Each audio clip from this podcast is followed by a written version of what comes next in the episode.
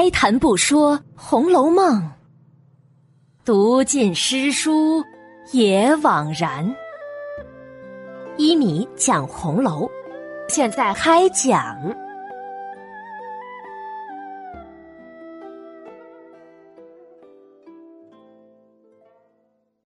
第二百七十一集：脂粉香娃，歌星诞山。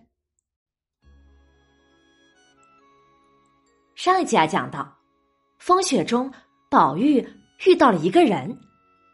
走近一看呢，原来是个小丫头，是李纨打发去请凤姐儿的人。他给宝玉请了安，宝玉呢让他去了，自己呢踏雪来到了芦雪眼，只见有丫鬟婆子们正在那里扫雪开路呢。原来呀。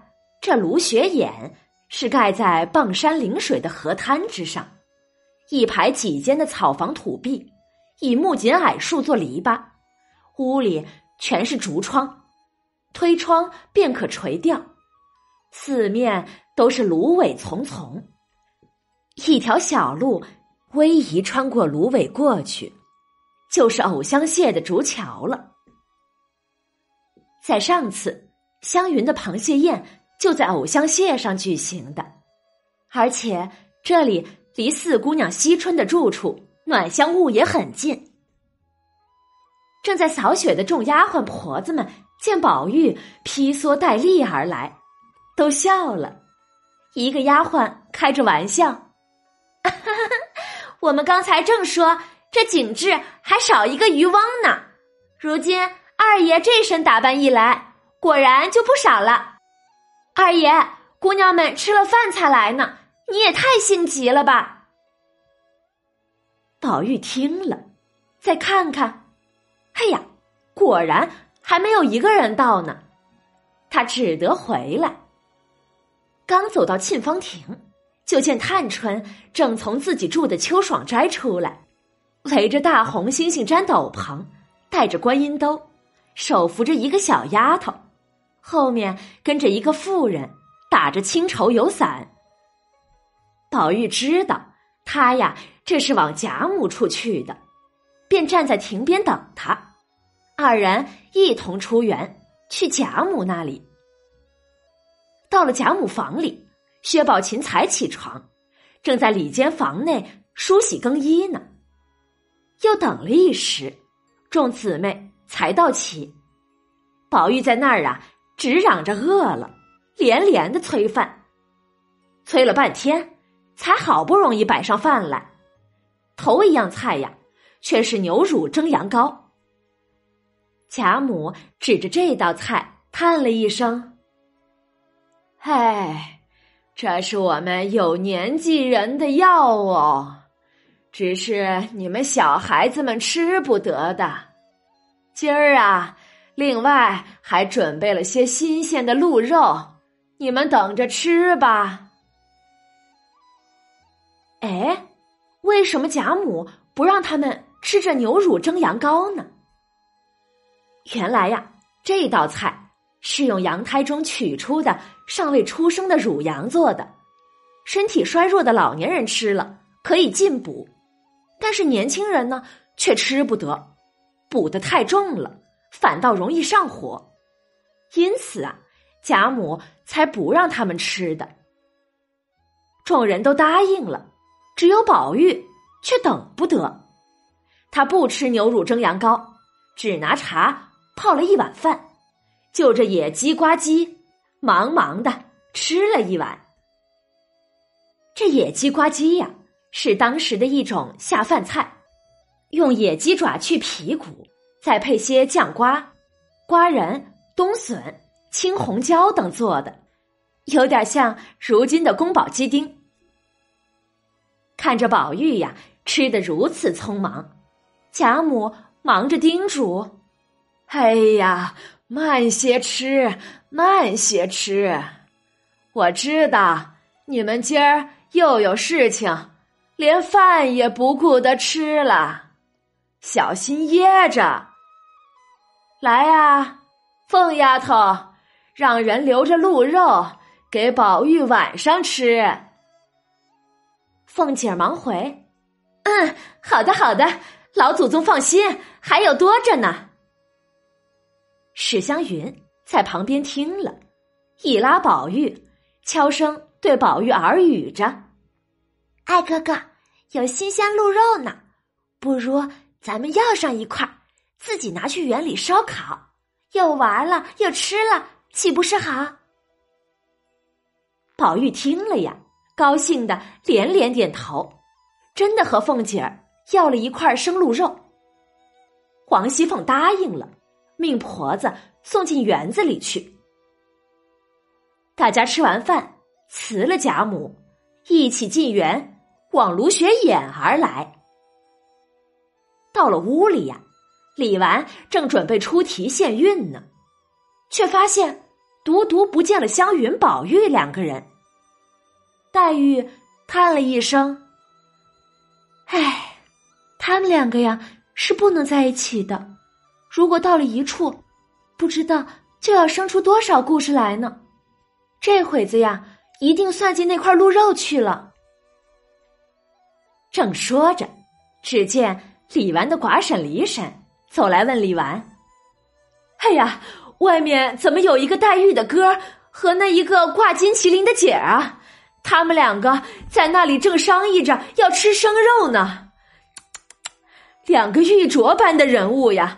那样的干净清秀，又不少吃的，怎么会想着吃生肉呢？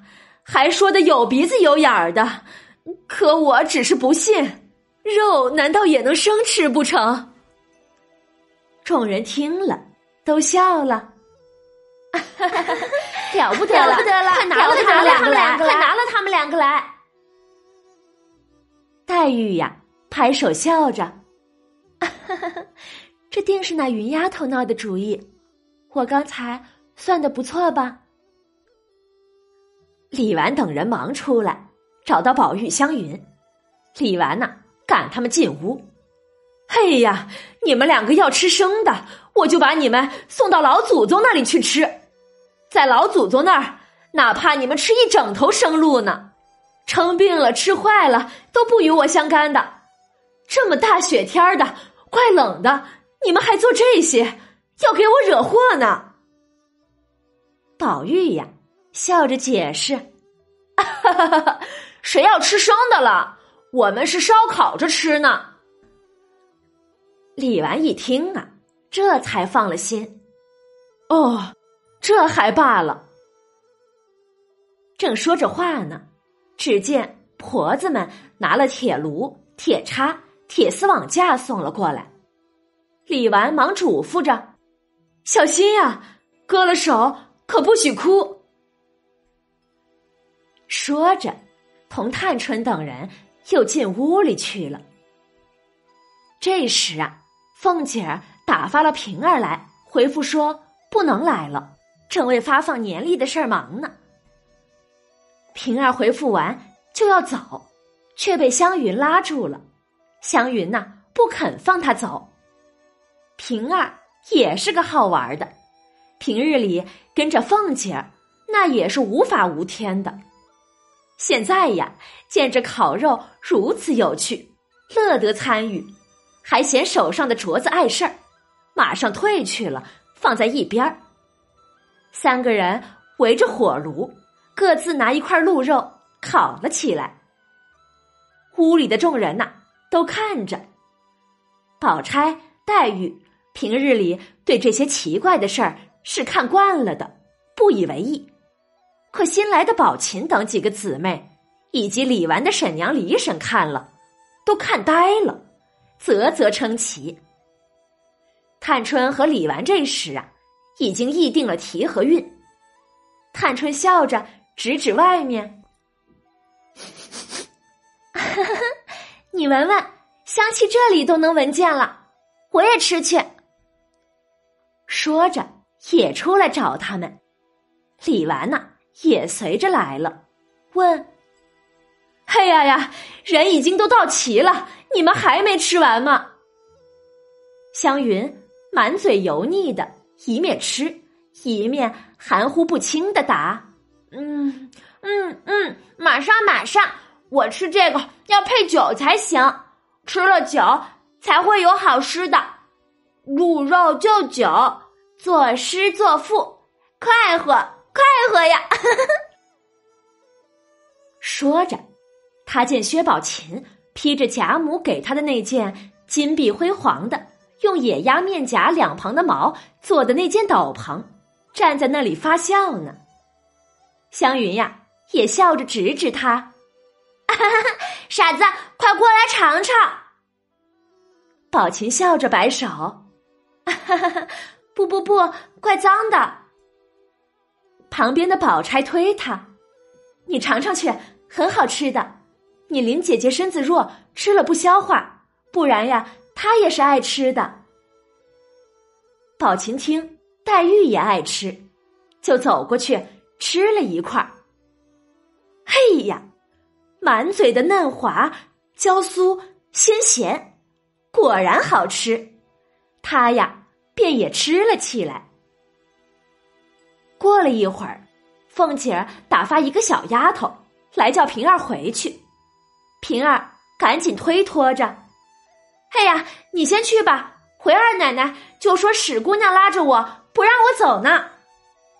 好的，小丫头答应着去了。没过多久啊，只见凤姐儿披了斗篷，竟然来了，口里笑着指指平儿：“我就知道你这小蹄子耍滑头不回，吃这样好的东西也不告诉我。”平儿啊，忙站起来让凤姐儿。王熙凤大咧咧的就凑过去吃了起来。黛玉呀，笑着叹着：“唉，哪里找来的这群叫花子呀？罢了罢了，今日卢雪眼遭劫喽，都是被云丫头作践了。我呀，要为这卢雪眼大哭一场。”史湘云的嘴巴那是不认怂的。他冷笑着反击了一句：“他说的是什么呢？”欲知详情啊，请下一集继续收听一米播讲的《红楼梦》吧。我在本集下面先放了一张照片，就是故事中那探春带着的观音兜，大家可以来我的微信公众号“米德故事”中。找到第二百七十一集来看看，看看探春戴在头上的观音兜是什么样子的吧。这呀是一种挡风雪的帽子，因为帽子后沿披到了脖梗后面的肩部，类似佛像中观音菩萨所戴帽子的式样，所以称观音兜。另外呀，本集还有一个细节。仔细听故事的朋友会以为是我读错了，那就是他们这次起设的地点芦雪眼，很多书上写的都是芦雪庵，给人感觉呀，这是一处尼姑庵。实际上呢，它就是芦雪眼。这个“眼”字和我们现在广州的“广”广大的“广”。是一模一样的，这是一个汉字简化以后消失掉的一个汉字，在古代呀，这个字念“眼”，而古代的“广”是繁体的“广”。在古代呀，“眼”和“广”是两个字，简化字以后，“广”呢鸠占鹊巢，被简化成了“广”，而“眼”。却逐渐消失了，因此啊，很多《红楼梦》的书都把此字都改为了“安”或者是“亭”或者是“庐”，这个地方呢就变成了“卢雪庵”或者是“卢雪亭”或者是“卢雪庐”，但是这些呀，通通都是不对的。这个“眼”在古代是指依山崖建造的房屋。而当你把它错认为是卢雪安时，就会产生不同的解读，认为他们是在佛门净地吃鹿肉呢，意思啊完全就变了。大家可以来我的微信公众号“本集”看看这两个字吧。本集的标题是“脂粉香娃歌星诞山”，倒是写出了大观园中一群涂脂抹粉的女子面对鹿肉大快朵颐的场景，写出了这些女孩子们天真和无拘无束。好啦，今天的内容啊。就讲到这里了，免费播讲，欢迎转发，持续更新中哦。晚安了，朋友们，再见。